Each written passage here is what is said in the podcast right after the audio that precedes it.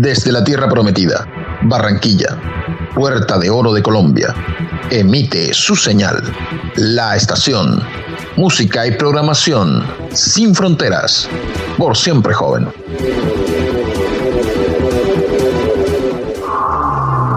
Existen mundos dentro de otros mundos en el universo. Puertas dimensionales que nos llevan a otro tiempo, a otras realidades. Sabidurías ancestrales que nos llevan a cuestionar nuestra realidad. Verdades que están allí y hacen parte de nuestro futuro. Sonámbulos para que ya no camines dormido.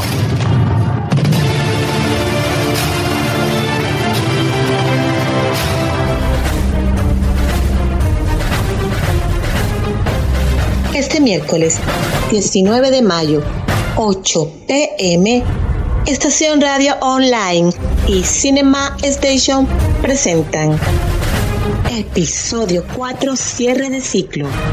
Quentin Tarantino. Bastardos sin gloria. Adiós, Chosana. Los nazis no tienen humanidad. Imperdible. Conduce Sergio AM y Mile Mauri. Disponible en Spotify, Google Podcasts y Deezer. Hola, hola, hola, hola. Hoy es jueves 13 de mayo. Estamos acá en el segundo episodio de Sonámbulos al lado de Álvaro Velázquez y de Mile Mauri. Chicos, bienvenidos. ¿Cómo están? Buenas noches. Adelante. Buenas noches, Sergio. Un saludo para ti y para Mile Mauri. Hola, muy buenas noches. ¿Cómo están mis compañeros? Muy bien, Mile. Muy bien. Estamos acá Luego de ese eh, breve periodo de ausencia, estamos acá para retornar con el segundo episodio de Sonámbulos. Eh, Álvaro, ¿qué tenemos para hoy? ¿Qué has preparado hoy a nuestros amigos oyentes, a quienes saludamos cordialmente? Bueno, Sergio, hoy vamos a hablar de los nazis con esa música de fondo, que es la canción del diablo, que es el himno de los nazis. Con esta música que oyen de fondo, eh, marcaron los nazis por Alemania y por media Europa dejando un camino y un sendero de sangre y terror. El himno de los nazis, el himno que estamos escuchando, se conocía en esa época como la canción del, la canción del diablo, era el himno de las SS. Ese himno traducido al español cuando vayan escuchando los ja ja ja ja es la risa del diablo. Ok. Eh, a través de este himno, Sergio, ellos están como vanagloriando y diciendo que Hitler es como si fuera como, como un Jesucristo, pero ya sabemos todos que era un anticristo realmente. Y esta canción, un tirador se encuentra que va full rápido. En el silencio silbamos bajo un silbato alto. El mundo eterno nos y el mundo es eterno, no nos puede maldecir o alabar, según sea su gusto por nuestra labor. Donde sea que vamos, siempre avanzamos. El diablo se ríe solo. Ahí suena el ja, ja, ja. Luchamos por Alemania. Todo esto eh, es en honor a, a OTAN, que es no es más que, una adoración que sentía Hitler por, por el dios vikingo, que no es, no es más que, que OTAN. No, chicos, eh, esta canción, aquí con esta canción también adiestraban niños y todo, no, no. Ok, en efecto, Álvaro, como tú lo has comunicado, pues eh, estos, este comando de los nazis, este imperio, digámoslo así, porque en realidad eh, fueron un imperio, eh, tenían el dominio casi que absoluto, el dominio total en el mundo. Y pues de, esta, de este imperio, valga la redundancia, se ramificaron en muchas cosas en las cuales hoy día nosotros pues hacemos uso de tecnología, de comunicaciones, de cinematografía, de diarios y también pues de ellos también se derivaron pues todo lo que tiene que ver con la exoteria, todo lo que tiene que ver con los horóscopos y con todo lo que tiene que ver con los signos zodiacales. Mile, ¿qué tienes al respecto frente a ello?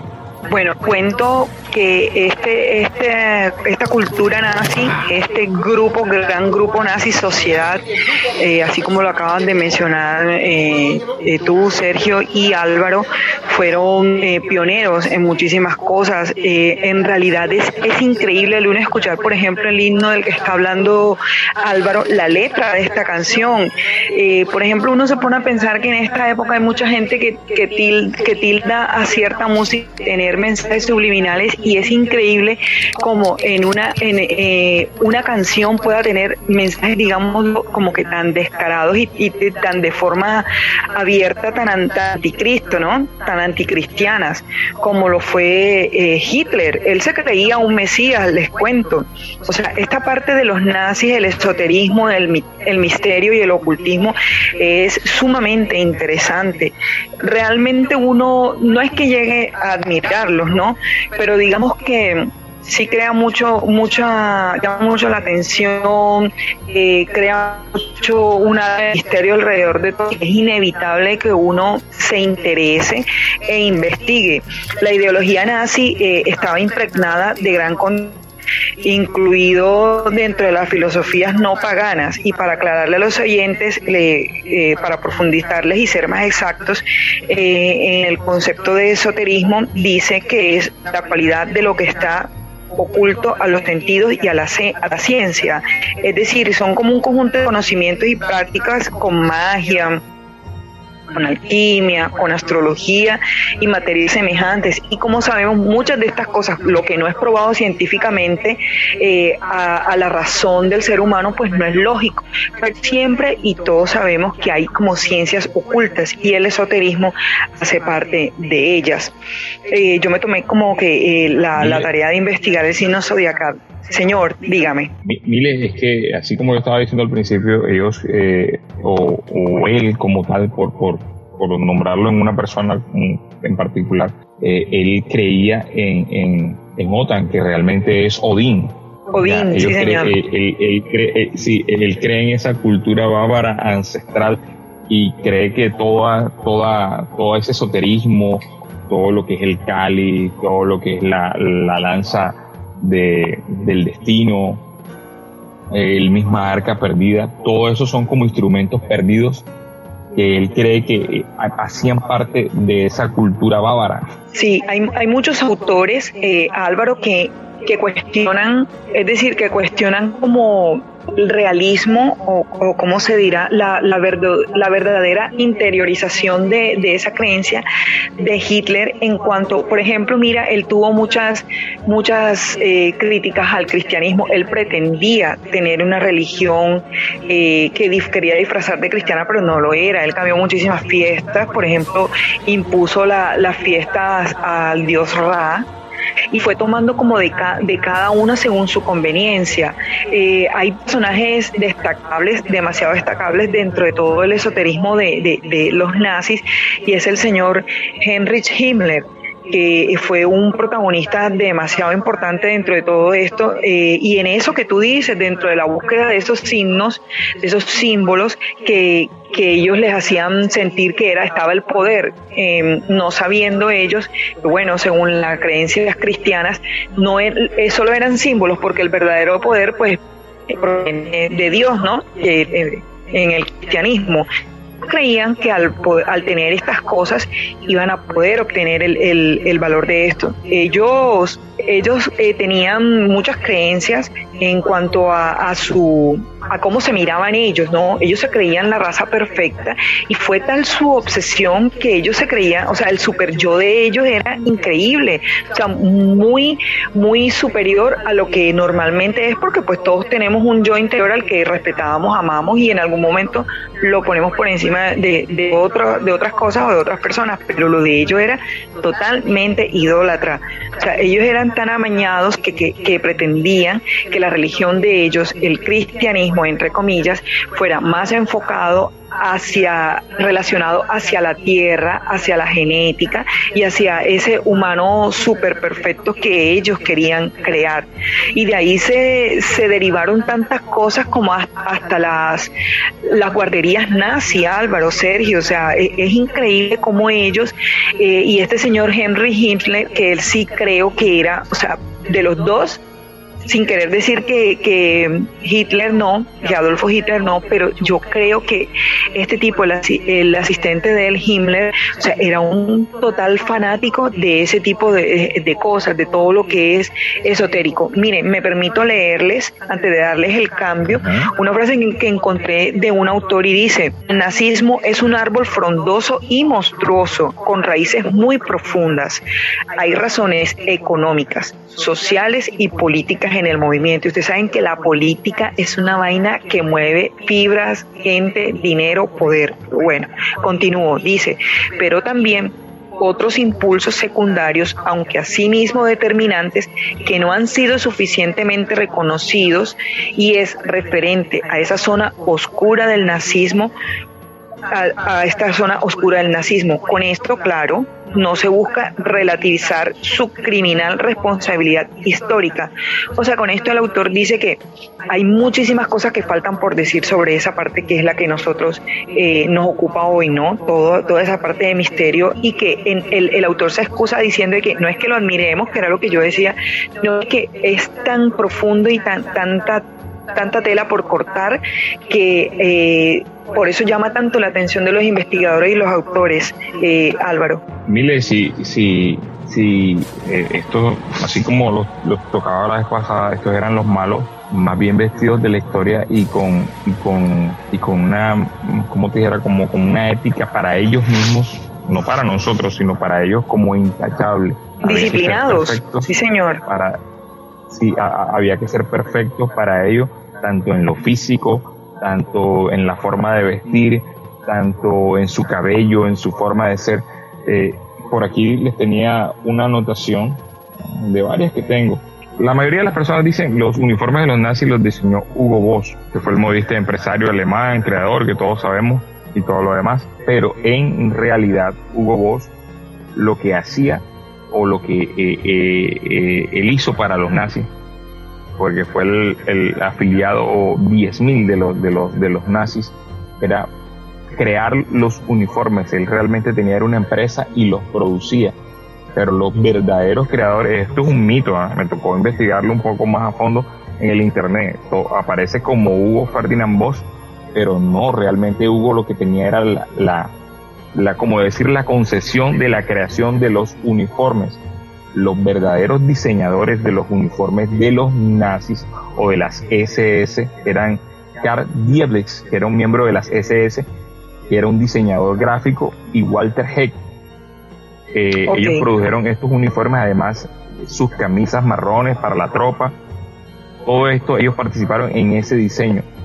Si bien gracias fue con la colaboración de Hugo Boss, al cual fue multado con 10 mil marcos después de todo el revuelo y los juicios que se hacían a los nazis, pero realmente él no fue el creador. Los creadores fueron Karl Dietz y Walter Beck. Por otro lado, te tengo eh, acerca a, Dime, dime, Emilia.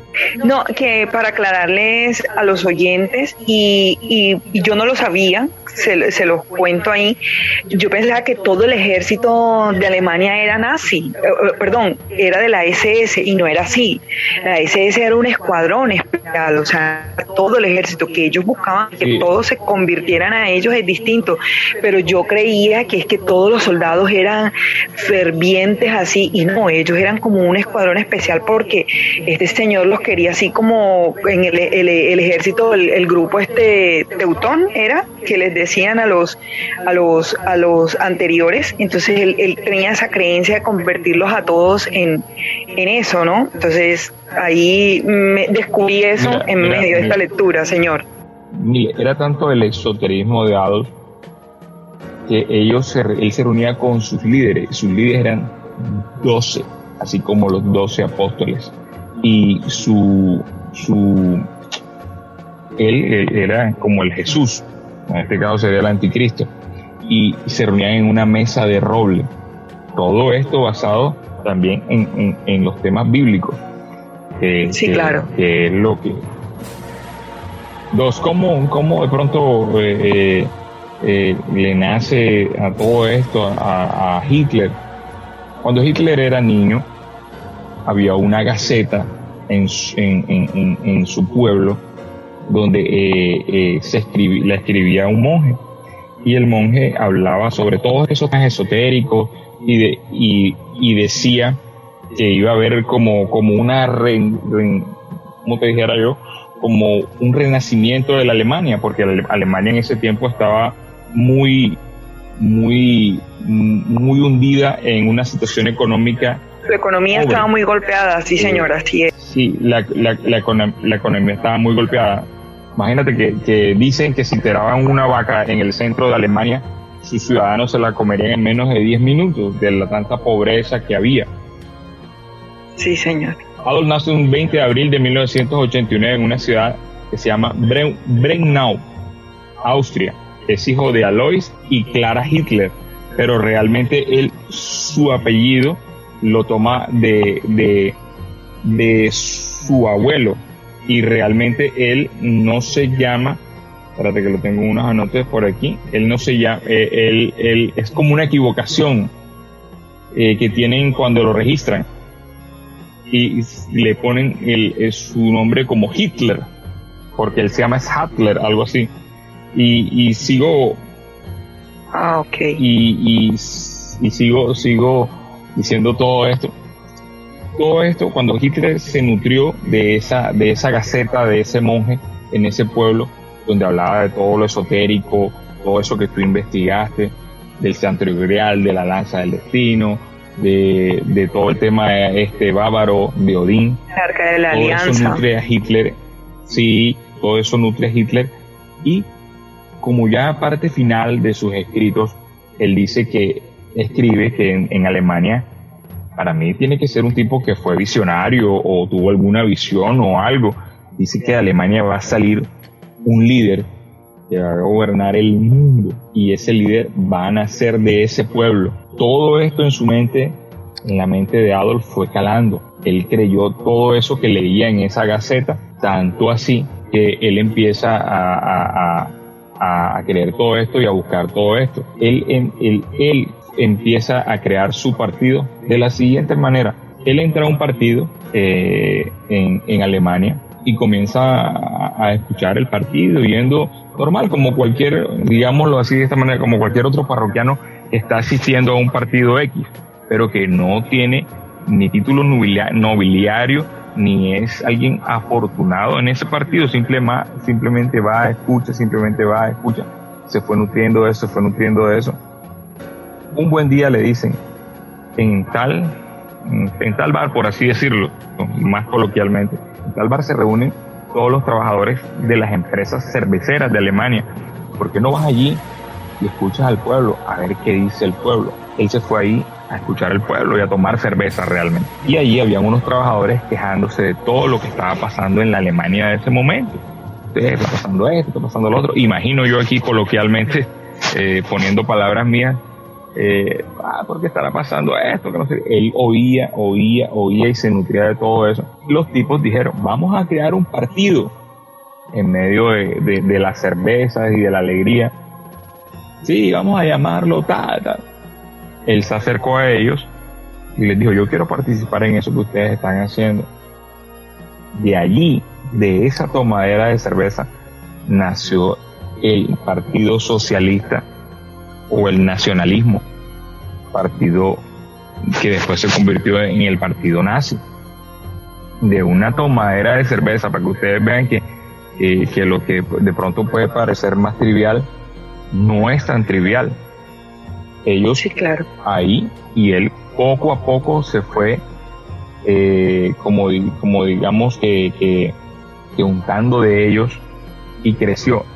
A los tres meses mi querido Adolfo Hitler ya era el líder del partido, del partido analista o socialista nazi. Entonces, para que vean el, alcance que tenía nuestro amigo, era, era una obsesión bárbara, bárbara, bárbara, bárbara que, tenía este hombre. Era tanto él eh, su, su, su, su esoterismo que yo no sé si de pronto en tu investigación viste que él tenía mm, una serie de, de videntes que había reclutado a nivel de toda, a nivel de toda la, la parte alemana. eh, ¿tienes algo de eso? Él, él, reclutó más de, más de entre 15 y 20 mil videntes para, para, para poder, eh, como te dijera yo, conectarse a todo pulmón, por así decirlo, como con el universo. En una de esas conexiones se conectaron hasta con extraterrestres, y yo lo estaba mencionando en el, en el capítulo pasado, que, más adelante les voy a hacer eh, más aclaraciones acerca de eso. Hitler. Bueno, yo lo que, lo que perdón. Adelante, Sergio. Adelante, adelante. Para, para, comentar lo que estaba diciendo Álvaro, y sí, los, los nazis tenían chamanes. Ahora mismo se me, se me escapan, se me escapan de la, de la mente los nombres, eh, pero sí, claro, ellos tenían chamanes, de hecho tenían uno muy importante que, que era, que hasta decía, o sea, los periódicos le prestaban atención y todo eso, pero tuvo un mal final, él tuvo un mal final porque ah, eh, creo que después lo, lo condenaron como a la cárcel o, algo así, no, no lo tengo claro, pero claro que sí, ellos eran muy creyentes en los chamanes y creían, o sea, ellos creían tantas cosas, por ejemplo, en eso que les decía ahorita la sociedad Tule, que fue como la base del, del, nazismo, imagínense que ellos creían eh, que, que ellos eran intraterrestres. Que, yo, que había una sociedad que la raza provenía de, del centro de la Tierra y hasta creían en la, en la Atlántida y luego luego de eso y, y, las cosas de este de este señor o sea de cómo él iba como aprovechando y absorbiendo cada cada cosa que le interesaba de acuerdo a la situación después que él ya está con mucho más poder en Alemania prohíbe y, y digamos que beta a esta lo que fue la sociedad Tule y la sociedad Anernerve porque ellos no se le agacharon a él, porque independientemente de las creencias que ellos tenían y de las prácticas que tenían, pues no le daban el 100% de devoción, porque este señor, eh, para mí, esta es una opinión personal, para mí, él amañaba todo, o sea, él, él de verdad se creía el Mesías, o sea, lo que era ley para él que llegaba a sus manos como ley o como creencia, si a él no le parecía de X sociedad, él lo quería cambiar y, y, lo que no le gustaba, pues lo desaprobaba y lo vetaba. Así hizo con, con, esos grupos. Pero sí, sobre los chamanes, claro que sí, sí, le, sí leí, solo que se me escapan los nombres en el momento. Mire, mire, mire, tú en la Alemania de esa época tenías que contestar el teléfono. ¿Sabes que tú no contestas el teléfono diciendo hola? ¿Quién habla? No, en la Alemania de esa época tenías que contestar. Hi Hitler. Hi Hitler, me imagino. Imagínate, claro que sí. Sí, señor. Impresionante todo. Sergio, adelante. Yo lo que quería decir era que, pues, el señor Adolfo Hitler tenía un gran poder de la oratoria y por eso, pues, sumaba masas, tenía un gran eh, discurso, tenía, pues, eh, no digamos que ese don, porque lo de él fue un talento, fue un talento que, pues, nació en él para eh, servir a sociedades en, pro de desarrollo, pero él pues lo utilizó de otra manera. El señor eh, lo utilizó de otra manera, el señor Hitler. Y bueno, pues eh, ya conocemos en realidad todas las cosas que eh, han venido sucediendo o en, ese, en aquella época, en aquel tiempo, pues sucedieron referente pues al ejército, a los nazis, y referente pues a todas estas congregaciones y referente a todo lo que nosotros conocemos como un gran holocausto. Adelante Álvaro. Serio, perdona que, te pare ahí eh, en lo que tú estás diciendo de, de, lo que es Hitler como político, como tal. Hitler, Hitler, es como la encarnación del político moderno. Si tú escuchas un, un, un, un discurso de Hitler, ves cómo, cómo él, él empieza el tema y luego va subiendo el tono y va subiendo el tono ya para, para adentrarse en el tema y ya luego estalla y luego está colérico y todo eso vende. eso es lo mismo que vemos que hacen los políticos de ahora, eh, Sergio. Crean una mentira, crean un enemigo, crean un enemigo y ahí dele y, y ahora, en, en, esta época, Sergio, donde, donde están las fake news a, a, a, la, postre, eso lo hemos visto hasta en las candidaturas de nuestro país, Sergio. Evidentemente, evidentemente así es, Álvaro. O sea, son cosas que aún en nuestros días o en nuestra era, todavía eso ha quedado como un legado. Que eh, las personas o los ciudadanos no lo quieren ver, pues eso es otra cosa evidentemente, sin lugar a dudas, es como tú lo acabas de decir. Eso ha quedado ahí ya como una impronta propia de eh, los políticos o de la política. Referente a este tema que nosotros estamos hablando, referente a esto que estamos tocando, pues yo tengo un tema, yo he traído un tema para hoy para compartirlo con ustedes y con nuestros amigos oyentes, que es acerca de las videollamadas, que por esta época de pandemia, por este tiempo de pandemia de COVID-19, pues las videollamadas forman parte de nuestro eh, común vivir o de nuestra vida cotidiana. Si nosotros nos vamos a, a los entendidos en cuanto a la videollamada, este primer sistema comercial se puso en marcha hace más de 80 años. Imagínate, eso fue en pleno auge de la Alemania nazi. Se estableció la primera línea fija de videollamadas entre las ciudades de Berlín y Leipzig, en Alemania, aprovechando las investigaciones relacionadas con las emisiones de televisión de Last Rich Post, oficinas de correos de ambas ciudades se encontraban conectadas por un cable coaxial de banda ancha de más de 160 kilómetros de longitud. ¿Cómo te parece esto?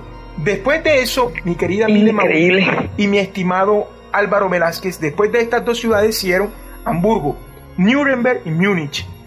Fueron las ciudades que se sumaron a la red que llegó a contar con más de mil kilómetros de cable si esto no fue algo revolucionario, un gran invento rimbombante de aquella época, ¿qué opinión le merece a ustedes esto, chicos? Es increíble, es increíble que en, una época en la que otras cosas eh, y otras sociedades se encontraban tan atrasados, ellos estuvieran tan a la vanguardia, ¿no? Estuvieran como tan avanzados y en todo, eh, Sergio, en muchísimos temas ellos.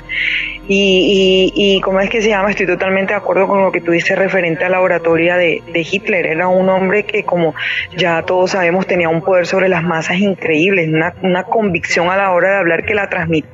Sí, sí, evidentemente, mire, así es. El señor Hitler, pues, eh, tenía un poder para eh, dominar masas, para, pues, eh, poder llegar a la memoria, a la retina y a la mente de ese público de ciudadanos para él instaurar su idea, él poder instaurar a partir de esto, aparte de poder instaurar su idea, él también podía eh, instaurar en la mente de los ciudadanos alemanes de aquel tiempo de que eh, la Alemania de aquel tiempo, la Alemania nazi, era un imperio, mi querida Mile Mauri, como tú lo venías relatando. En efecto, así es, Mile, adelante. Sí, señor o sea, por eso uno tiene que, mm, eh, digamos que ser lo suficientemente objetivo eh, en cuanto a reconocerle a las personas, a los grupos y a las sociedades eh, lo bueno y lo malo. ya, ya sabemos y ya a lo largo de la historia y en esta charla ya hemos tenido la oportunidad a través de lo que le ha dicho algo, de lo que les he compartido yo, pues la, la parte maléfica y ya sabemos todo el perjuicio que trajo el poder de todos estos nazis, eh, lo malo que fueron con los judíos y, bueno, tantas atrocidades que, se cometieron en la época, pero eh, no se les puede negar lo avanzado que era eh, tecnológica, científicamente, políticamente, y, es por eso que Sergio nos trae, nos trae estos temas y definitivamente son, son de admirar en esa parte, Sergio. Sí, claro que sí, Mile Mauri, totalmente, o sea, es algo pues que el, el talento de la oratoria no es un talento que eh, lo despertamos o lo tenemos eh, cualquiera de nosotros. En realidad esto es algo que eh, nace como impronta en los seres humanos, en las personas, ya independientemente de lo que ya Milena ha compartido en cuanto pues a, a todo lo, lo, mordaz y a todo pues lo nefasto y sórdido que fueron los nazis, es realmente cierto, eso no lo podemos cambiar ni tapar. De hecho, hay cualquier cantidad de películas cinematográficas eh, en, la humanidad eh, registradas en la época de los nazis, registradas pues en todo eh, lo que aconteció, la época pues de este imperio, que pues como dicen por ahí, no hay 100 años, no hay mal que dure 100 años. Evidentemente pues es algo que es muy cierto y es algo que se dio. De hecho, de hecho yo tengo otro, otro tema para tratarlos con ustedes. Es decir, el otro tema que yo he investigado, que yo he traído, eh, es un tema que me llamó poderosamente la atención, mi querido Álvaro, es acerca de vehículos dotados con un sistema de visión de infrarrojo. Es decir, para poder eh, defenderse o para poder eh, luchar en la noche bajo la oscuridad. ¿de, qué, ¿De qué constaba esto? Esto fue en la época del año 1935. Pongan, la atención a esto, mire, 1935. ¿De qué constó esto? Esto constó de colocar un equipo en los autos, en los carros, un sistema de combate llamado, según el código que le dieron, era PZKPFWV Fanter. Era el sistema que ellos eh, habían instaurado de visión nocturna. Lo habían, lo habían instaurado en, los autos de combate. Eh, esto eh, tenía una radiación infrarroja de 30 centímetros de diámetro y un convertidor de imagen ZG1221 operado por el comandante del carro. Este equipo tenía un alcance efectivo de 600 metros. Desde finales de 1944 hasta 1945, el sistema se utilizó en muchas unidades acorazadas. ¿Qué opinan ustedes de este tema que les he traído para compartir? Sergio, si no vayamos tan, tan allá, ya con ese tema que estás tocando, eh, la, la, carrera al espacio, realmente yo te podría decir que la ganaron fueron los nazis, porque todos esos científicos nazis fueron adoptados, bueno, no lo digamos muy alto, eh, por los gringos. Los gringos los acogieron y le dieron como una especie de perdón y ellos se pudieron venir a trabajar acá. Eh, dentro de esos estaba el famoso Ernest, Ernest von Braun.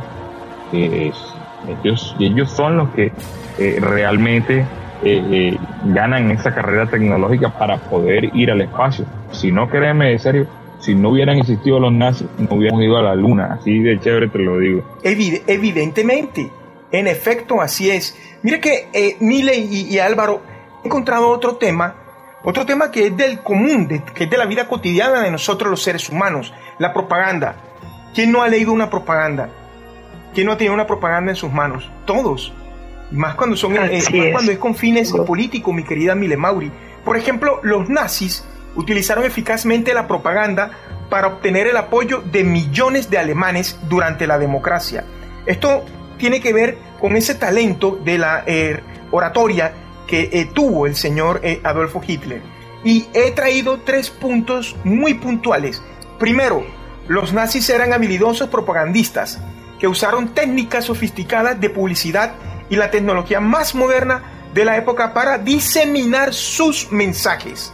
Segundo, ya cuando los lea estos tres puntos, vamos a hacer la, retroalimentación con ustedes. Segundo, una vez que subió al poder el señor Adolfo Hitler, creó un ministerio de ilustración pública y propaganda para darle forma a la opinión y a la conducta del público alemán. Tercero, la propaganda nazi jugó un papel integral en el avance de la persecución y finalmente de la destrucción de los judíos de Europa, ya que incitó el odio y fomentó un clima de, indiferencia por su destino. Y miren esta frase para cerrar. Adolfo Hitler escribió que la, la tarea de la propaganda no consiste en hacer un estudio objetivo de la verdad, en la medida en que favorece al enemigo para luego exponerla ante las masas con justicia académica, su tarea es servir a nuestro propio derecho siempre y de manera inmutable.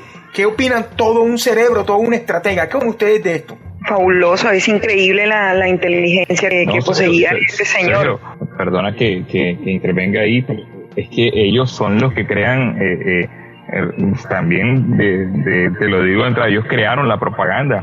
El primer documental lo crean los nazis y es con fines eh, eh, para hacer esa propaganda a, la ideología nazi como tal, ellos. que realmente eh, eh, es una ideología que la, encarnan hasta en los propios niños. Ellos a los niños, habían escuelas nazis donde enseñaban a los niños, no tengo el lado, pero, pero te, lo, te lo voy a pasar por el interno para que luego lo, lo puedas colocar.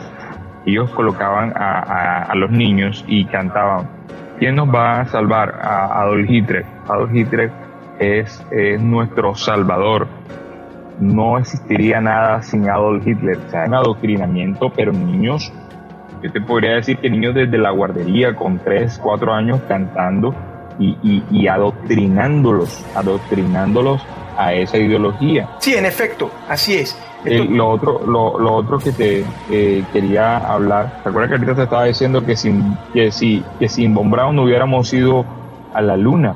y que realmente, Sergio, eh, estos científicos que vinieron a parar acá a los Estados Unidos eran, eran miembros de las SS, miembros de las SS. Por ejemplo, te pongo aquí eh, nuestro querido Werner von Braun, genio de la ingeniería que había desarrollado el primer misil balístico en el mundo para Adolf Hitler durante la Segunda Guerra Mundial, fue miembro de, de la Schuderbell Staff de Hitler o las SS. Ahora dirigía el Centro de Vuelos Espaciales de la NASA en Huntsville, Alabama. Sin ese man, hubiera habido el, el, el viaje, el viaje lunar Sí, también, también em, cabe destacar o resaltar que yo eh, sabemos que todas estas personas debían estar adoptadas, ¿no? O sea, creyendo ciegamente en, en, todo lo que creía Hitler y ese, ese estar todos como arrodillados ante el Mesías. Pero eh, en cuanto a los científicos o, o los investigadores y toda esta gente de la ciencia, pues yo supongo que, imagínense uno en esa época, siendo alemán, siendo alguien que puede que para los ojos de Hitler le puede aportar algo a su partido, a su creencia, a su movimiento y a ese cambio del mundo, eh, el apoderarse del mundo que era el plan de él. Imagínense uno de ingeniero, de científico, de médico, investigador. Eh, ¿Cómo se le niega a uno al, al Führer?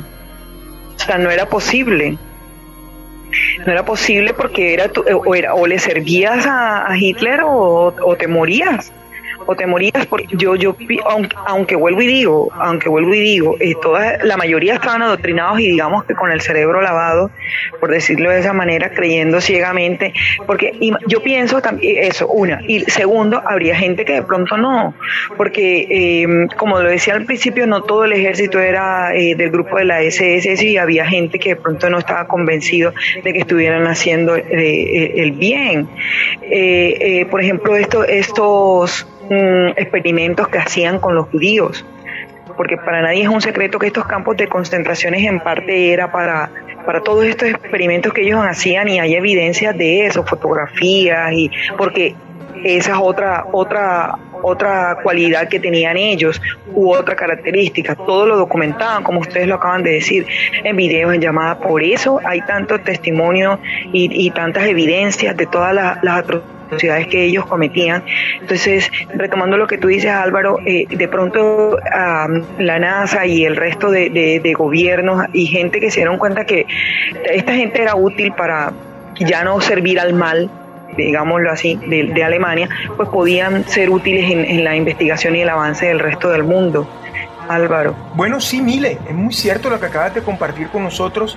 En realidad eh, es así fue un imperio, fue un imperio que tuvo pues eh, poder hasta, hasta cuando eh, se lucraron del dinero de los judíos. Recordemos que los judíos eh, en Europa, los judíos europeos, por llamarlo así, era, era gente muy prestante, era, era gente que, podía, que tenía mucho poder adquisitivo, mucho dinero.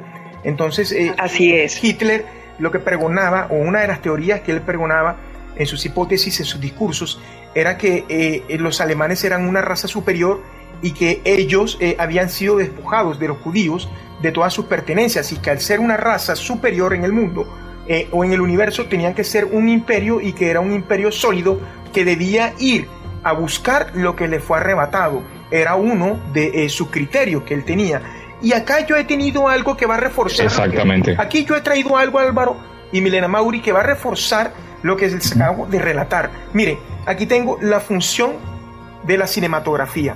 Ojo que en el otro programa que tenemos con Milena Mauri, cuando estrenamos el ciclo de eh, Charles Chaplin, eh, hablamos y analizamos El Gran Dictador, una película donde eh, en aquel tiempo el, genio cómico británico en inglés tuvo, pues, digámoslo así, los pantalones para hacer una crítica al Führer. Bien, entonces miren lo que, lo que les quería comentar era lo siguiente. La ideología en las películas nazis representaba a los judíos como criaturas subhumanas, recuerden, la raza superior, que se infiltraban en la sociedad aria. Por ejemplo, El judío eterno, en 1941, dirigida por Fritz Hippler, describía a los judíos atención a esto, describía a los judíos como parásitos culturales y vagabundos, consumidos por el sexo y el dinero. Y hay algo que mueve el mundo que es el sexo y el dinero. Y el dinero. Exactamente, son dos cosas que mueven el universo. Algunas películas, como El Triunfo de la Voluntad de 1935, dirigida por eh, Leni Riefenstahl, eh, glorificaban a Hitler y el movimiento nacional socialista. Entonces, si nos damos cuenta, miren cómo viene degradando todo el judío eterno, donde lo mostraban como personas consumidas por el sexo y el dinero. Y ahora miren cómo lo, glorificaban a Hitler. Eh, en esta película, el movimiento nacional socialista. Otros dos trabajos de Riefenstahl, y discúlpenme mis amigos alemanes porque sé que tenemos público que nos escucha en Alemania porque eh, Spotify me manda las estadísticas. Disculpen mi entonación y mi pronunciación. El Festival de las Naciones y el Festival de la Belleza de 1938 presentaban los Juegos Olímpicos. Ojo, estuvieron presentes hasta en el deporte, en las grandes justas deportivas. Los Juegos Olímpicos de 1936 celebrados en Berlín y fomentaban el orgullo nacional por el éxito del régimen nazi en las Olimpiadas. ¿Qué tal esto que les acabo de comentar? ¿Qué comentarios tienen ustedes al respecto de esto que acabo de relatarles, queridos compañeros? Bueno, yo el otro día, el otro día, eh, eh, cuando estaba investigando sobre los, nazis y eso, estaba mi hijo escuchando un, documental que estaba viendo y él me decía, mami, pero o sea, ¿por qué eh, contra el pueblo judío? ¿Sí? Porque contra el pueblo judío. Y eso tiene muchos matices que los invito a, invito al señor Álvaro y al señor Sergio que en algún momento de nuestro programa analicemos como el pueblo judío porque ha sido golpeado y, lo, y, lo, y los invito a que lo veamos desde todo punto de vista porque esto tiene un punto de vista de creencias cristianas eh, muy profundo, pero que nosotros podemos eh, mirarlo desde todas las aristas. Eso más adelante, ¿no? Entonces yo le decía a mi hijo y colocaba un ejemplo y no en la misma en la misma proporción, pero yo le decía, es como si aquí en Barranquilla, por ejemplo, eh, se levantara alguien que quisiera eh, que la, ciudad o la región solo fuera para gente de aquí. Entonces yo le decía, yo le decía a él, en aquella época Alemania estaba demasiado mal económicamente y quiénes eran los que tenían dinero, pues los judíos ellos eran los que tenían los negocios, eran los que tenían el poder, estaban, estaban mucho mejor. Le decía, es como si aquí en Barranquilla, en Barranquilla, la, gente que tiene dinero es la gente judía, la gente que no es de aquí, los libaneses, no sé qué, son familias, ¿ves? Y entonces se levanta como alguien que comienza a incitar al pueblo en contra de ellos y los pone así como tú estabas diciendo, Sergio, que son, que eran gente parásitos, imagínate eso, donde, donde ellos eran tan creyentes y tan apegados a la religión y más utilizando todo ese poder que tuvieron ellos de la cinematografía, de la propaganda. O sea, fue una forma de llamar la atención y de incitar al pueblo en contra de esos judíos, eh, Sergio y Álvaro. Mile, en efecto, así es, tú lo acabas de decir. Eh, eh, dame un minutito, en efecto, Mile, lo, lo acabas de, de, decir de la mejor manera. Y pues recordemos, esto tiene que ver mucho de lo espiritual, mucho de las santas escrituras. Recordemos que los judíos son la tierra prometida para los creyentes. Para los creyentes es la tierra prometida y evidentemente al ser la tierra prometida era una tierra o es una tierra fértil, una tierra que progresa, una tierra pues que eh, tiene dividendos económicos muy buenos. Eh, entonces estamos hablando hoy acá en Sonámbulos junto a Mile Mauri, junto a Álvaro Velázquez, acerca de eh, los nazis. Es el segundo episodio que tenemos el día de hoy. Adelante Álvaro, te escuchamos. Discúlpame, Sergio, tenía el, micrófono muteado y estaba hablando. Sergio, lo que, lo que realmente dice Mile Mauri es, la gran invención de Hitler. Hitler, eh, los judíos eran los que tenían el poder económico en la Alemania. Hitler lo que hace es inventarse su enemigo. Correcto. Dice, los enemigos de nosotros son los judíos. A ellos son los que tenemos que acabar. Y le vende ese discurso a todo el pueblo alemán. Y no te puedo decir que Hitler, que Hitler, eh, no, los alemanes no van a decirte que Hitler fue un mal gobernador. No, Alemania surgió con Hitler y fue un país poderoso, pero poderoso en medio de su locura, de algo que les vendió que no era así. ¿Sí me entiendes? Los, eh, es más, los bancos, una verdad a medias y una verdad a sueltas. los, los, grandes poderíos que tú ves ahora de los, de los, de los bancos son, son es dinero extraído de los, de los judíos. De la época de los judíos, claro. Al, al pueblo judío. Álvaro. Era tanto, era, era tanto, era, era tanto, por, tocar un tema que venía diciendo Miles, eh, era tanto el esoterismo de, de, nuestro amigo Hitler, que él, él, él, eh, él aspiró o fumó una hierba que fumaban los, los aztecas. Se me escapa ahora el nombre, Sergio, eh, se me escapa de verdad. Y él en ese viaje de, de ver eso, él se vio como un gran líder y dice él, él vio todo el futuro de lo que le venía a Alemania y por eso él se empoderó, ¿no? Y yo soy, yo, yo soy el Mesías de estos manes. Álvaro, tú que tienes la oportunidad de estar viviendo en los Estados Unidos de Norteamérica, y yo también que viví en los Estados Unidos, yo viví en Boston, Massachusetts, y yo me pude dar cuenta, yo me pude dar cuenta en medio de mi trabajo y en medio de mis días libres, porque me di a la tarea de, pasear y conocer a los Estados Unidos porque era un sueño que tenía desde niño. Nosotros somos una subcultura de los Estados Unidos de América. Entonces lo que te trato de decir es que los bancos o los banqueros en los Estados Unidos son judíos, son familias judías. Rockefeller, Rothschild, todos ellos vienen de allá, son ascendencias judías. Y todo lo que ustedes dicen es tan cierto que miren, eh, esto fue un plan eh, organizado muy estratégamente, fue algo muy bien meticulosamente estudiado, muy bien puesto al servicio de las mentes de los ciudadanos alemanes de aquel tiempo y de aquellos que se eh, vanagloriaban con ese partido nazi que Hitler tuvo el control de los medios de comunicación, de los medios masivos. Y también así como hablé de propaganda y como hablé de cinematografía y como hablé pues de videollamadas y como también eh, hablamos del, arma, eh, del rayo para eh, salir en la noche a, patrullar, custodiar y pues emanar esa fuerza letal en caso de que fuera necesario, pues también tenía el control de los diarios o de los periódicos. Los diarios en Alemania, sobre todo Der Stürmer, el atacante, imprimían tiras cómicas, cómics, caricaturas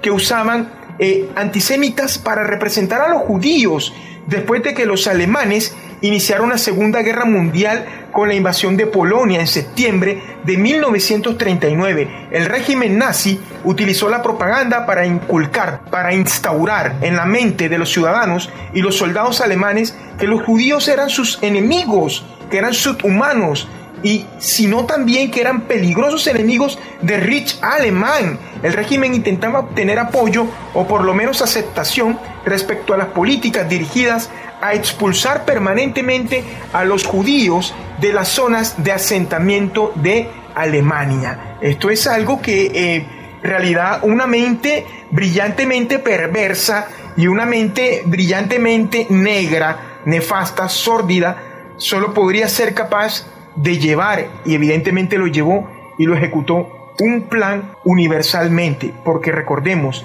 que así como Constantinopla, como Roma, como Japón, que fueron imperios, Alemania también fue un imperio. Un imperio que cayó, que cayó por su propio peso, pero al fin y al cabo un imperio, compañeros. Los escucho.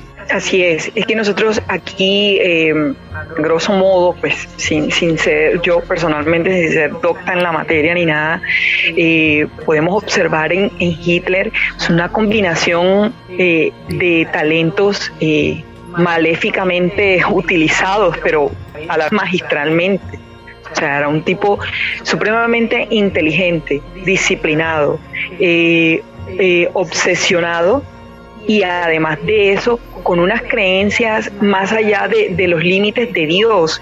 Es una persona cuando eh, tiene todo esto esoterismo y todo eso se deja llevar, o sea, no tiene como límite, ¿no?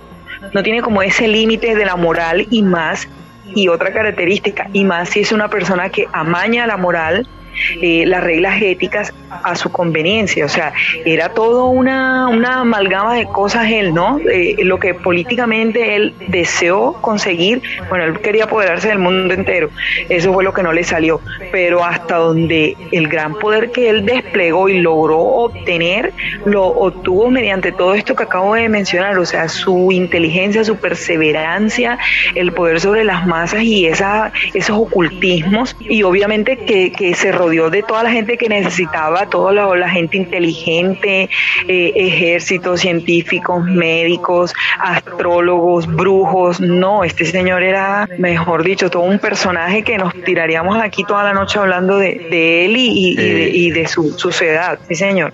Adelante. Sí. Eh, eh, de, este, de este tema hay muchas temas mucha tela por cortar. Tanto tanto así que, Sergio ahorita decía que el poder que tenían los medios eh, los periódicos como tal. Y, traigo a colación el tema de Henry Ford. Henry Ford tenía su propio diario que era el Deborah Independent. Ese diario era un diario prácticamente antisemita antijudío porque Henry Ford era un nazista de tiempo completo nazista de tiempo completo.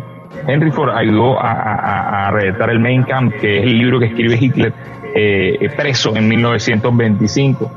Dos, más allá, eh, el, el, el, modelo T de Henry Ford no es más que, que es, es, la, como, como decir, la copia que utilizó Hitler para hacer el, el Volkswagen, el, Volkswagen. el famoso carro que todos conocemos que, no es más que es, eh, es para, para, para, el pueblo, el auto para el pueblo. O sea, él quería el beneficio, sí. No puedo, no puedo negar que Hitler quería el beneficio para el pueblo alemán a toda costa. O sea, para él era primero su pueblo, pero en medio de una locura de, de, de llevarse a los judíos y decir que ese era su enemigo es que el hombre, el hombre era muy inteligente y la supo hacer. Este es el enemigo que yo tengo que crear. De esta manera salgo y fue apoyado por mucha gente y lucrándose de todo el dinero que le quitaron a los judíos.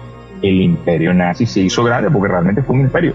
Sí, señor. Tal vez ese dato que tú nos acabas de contar, me incluyo en ello, no lo sabe mucha gente. Eh, los invito para los curiosos y los que les le, guste ahondar más en los temas. Eh, sí, ya te doy la palabra, eh, Álvaro. Lo primero que uno encuentra cuando coloca el nombre de Henry Ford nazi son cantidades de información, pero mejor dicho, los titulares son el amigo americano de los nazis, Álvaro, así tal cual tú dices. el amigo americano a, el Miller le ponen la gran cruz de la, de la orden alemana. Sí, aquí lo estoy, aquí lo estoy observando. Su, medalla a él. Venga, sí, señor. Al que le vamos a dar la cruz. Miren, hay un dato del Führer. Sí, yo también ahora eh, me, me, puse a la tarea de, mirar cuál, era, cuál era la tal medalla esa, ya la, ya la encontré. Sí, sí, señor. Hay un dato, Adelante. Hay un dato del Führer, Mile, que el Führer tuvo una hermana, tuvo una hermana.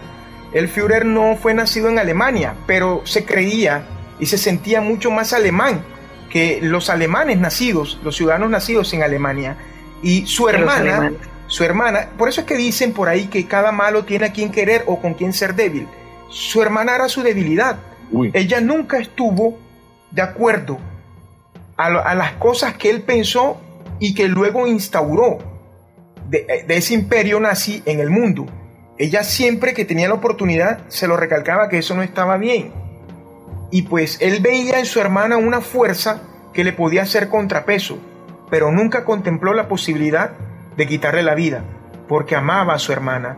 De hecho, de hecho, de hecho hay una teoría que no sé qué tan cierto puede ser de que su hermana se asiló en la Argentina y que sus días finales de Adolfo Hitler también fueron en la Argentina. No sé qué tan cierto sea esto. Lo he visto en muchos documentales de muchas cadenas especializadas de los Estados Unidos. También lo he visto dueños de Nat Geo y de todos estos canales impresionantes. Y pues hay tantas teorías, como decía Mile Mauri, hay tantas cosas que en realidad pues no sabemos a ciencia cierta qué tan veraces y qué tan objetivas sean o son. Lo cierto es que tengamos en cuenta dos cosas.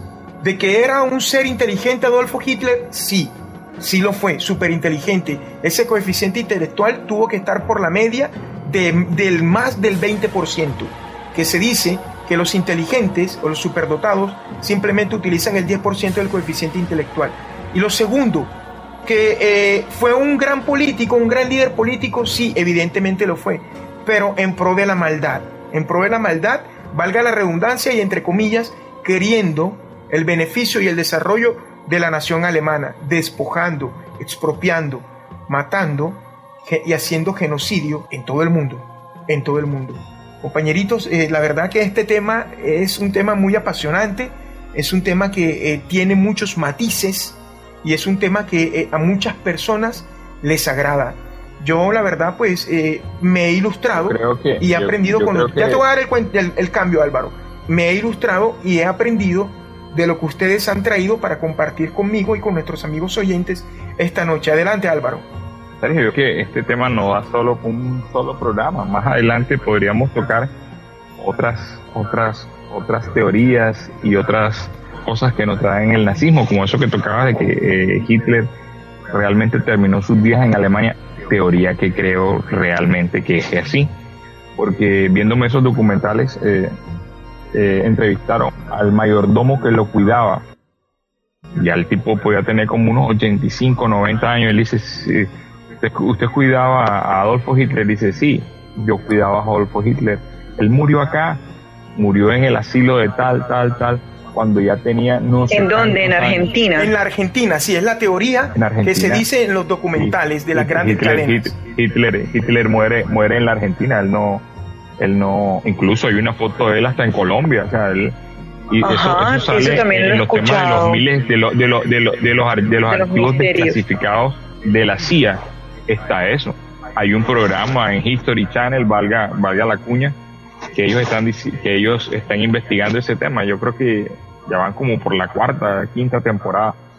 Chicos, eh, yo quería traerles a ustedes como, como, como parte final, porque realmente no terminaríamos en este programa de hablar de los nazis. Así es. Tanto era el odio hacia, hacia el pueblo judío que la propaganda antisemita del señor Joseph Goebbels del niño perfecto nazi, la niña que aparecía en esa foto como la niña perfecta alemana, era una judía. Sí, sí, sí, sí, es algo muy, muy increíble, pero, pero en realidad es así, como lo acabas de tocar. Eso sí, tuve la oportunidad de leerlo y de verlo, es así, claro. Era, era, era, una, era una niña judía que, que, que se guardó el secreto y, y no podía decirlo, pero, pero la niña perfecta Aria para ellos era judía, era, era una niña judía a la cual le tomaron la foto y que el publicista sabía que era una niña judía, pero decidió burlarse del nazismo. Y que Joseph Goebbels nunca supo y que se supo mucho tiempo después. Y, esa foto está en el Museo del Holocausto. Y aparece esto como una historia más de ella, se llama eh, si, si, la memoria me llega bien, eh, la señal, eh, se llama Hesi Ahora que tú tocaste ese tema, Álvaro, me hizo recordar a la escena de Bastardo sin Gloria, donde llega el, teniente coronel a la, casa del papá de Shosana y pues eh, acaba con todos ellos porque pues él le daba albergue a judíos. Entonces ese tema de la niña judía alemana me hizo acordar de esa escena eh, de la película Bastardo sin Gloria de Quentin Tarantino. Eh, en realidad, muchachos, eh, es cierto lo que dice, nosotros podríamos hablar horas y horas y horas acerca de los nazis, acerca de sus inventos y acerca pues, de sus métodos revolucionarios y no terminaríamos. En realidad que esto daría para más adelante hacer otro programa acerca de los nazis. Yo en realidad estoy muy complacido de haber estado con ustedes. Eh, Mile Mauri, muchas gracias por habernos acompañado en este programa denominado eh, Los Nazis en Sonámbulos. Muchas gracias a ustedes, gracias a todos nuestros oyentes. Álvaro, espero que estés muy bien. Sergio también, les deseo una muy buena noche y nos vemos en otra nueva oportunidad con Sonámbulos. Adelante Álvaro, el cierre es todo tuyo, amigo. Eh, sí, amigos, no, sin más que decirles que ojalá estos, este, este tipo de políticas y este tipo de cosas no se vuelvan a repetir porque realmente como vamos en pandemia y con todos estos líderes políticos que se quieren perpetuar en el cargo, el caso de Maduro, el caso de nosotros en Colombia, donde sabemos que quien reina está en cuerpo ajeno y no vamos a seguir diciendo cosas porque nos podemos meter en problemas. Y, se siguen copiando ese tipo de modelos que realmente sabemos que fracasaron. Yo creo que la frase es, quien no conoce la historia está tildado a repetirla, José. Efectivamente, Álvaro, así es. Eh, a nombre de nuestro querido director Álvaro Velázquez, quien se encuentra en la Florida, Estados Unidos, y a nombre de Mile Mauri, quien se encuentra en la Tierra Prometida, la Puerta de Oro de Colombia, Barranquilla. Eh, les habló Sergio AM. Esto ha sido el segundo episodio de Sonámbulos, esperando que el episodio 2 acerca de los nazis haya sido del más completo agrado de ustedes, nos reencontraremos el próximo jueves para seguir tocando temas, de esos temas que están allí en medio de los enigmas y en medio eh, del misterio. Yo soy Sergio AM, nos reencontramos en cualquier momento, el Señor les bendiga, por bien, chao.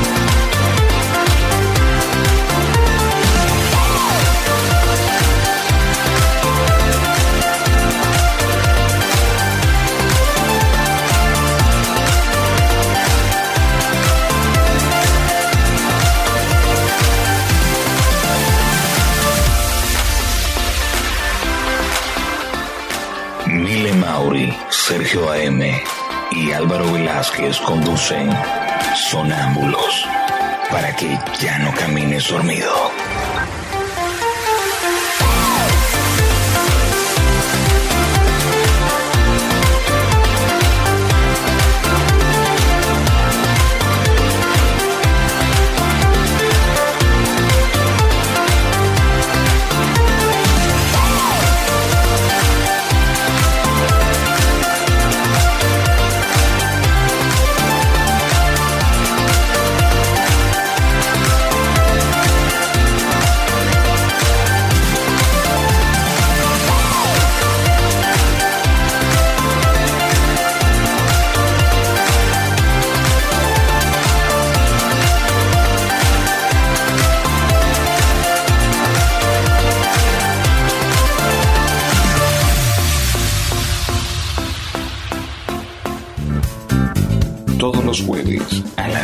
Horas, sonámbulos, una puerta al misterio, para que ya no camine sonido.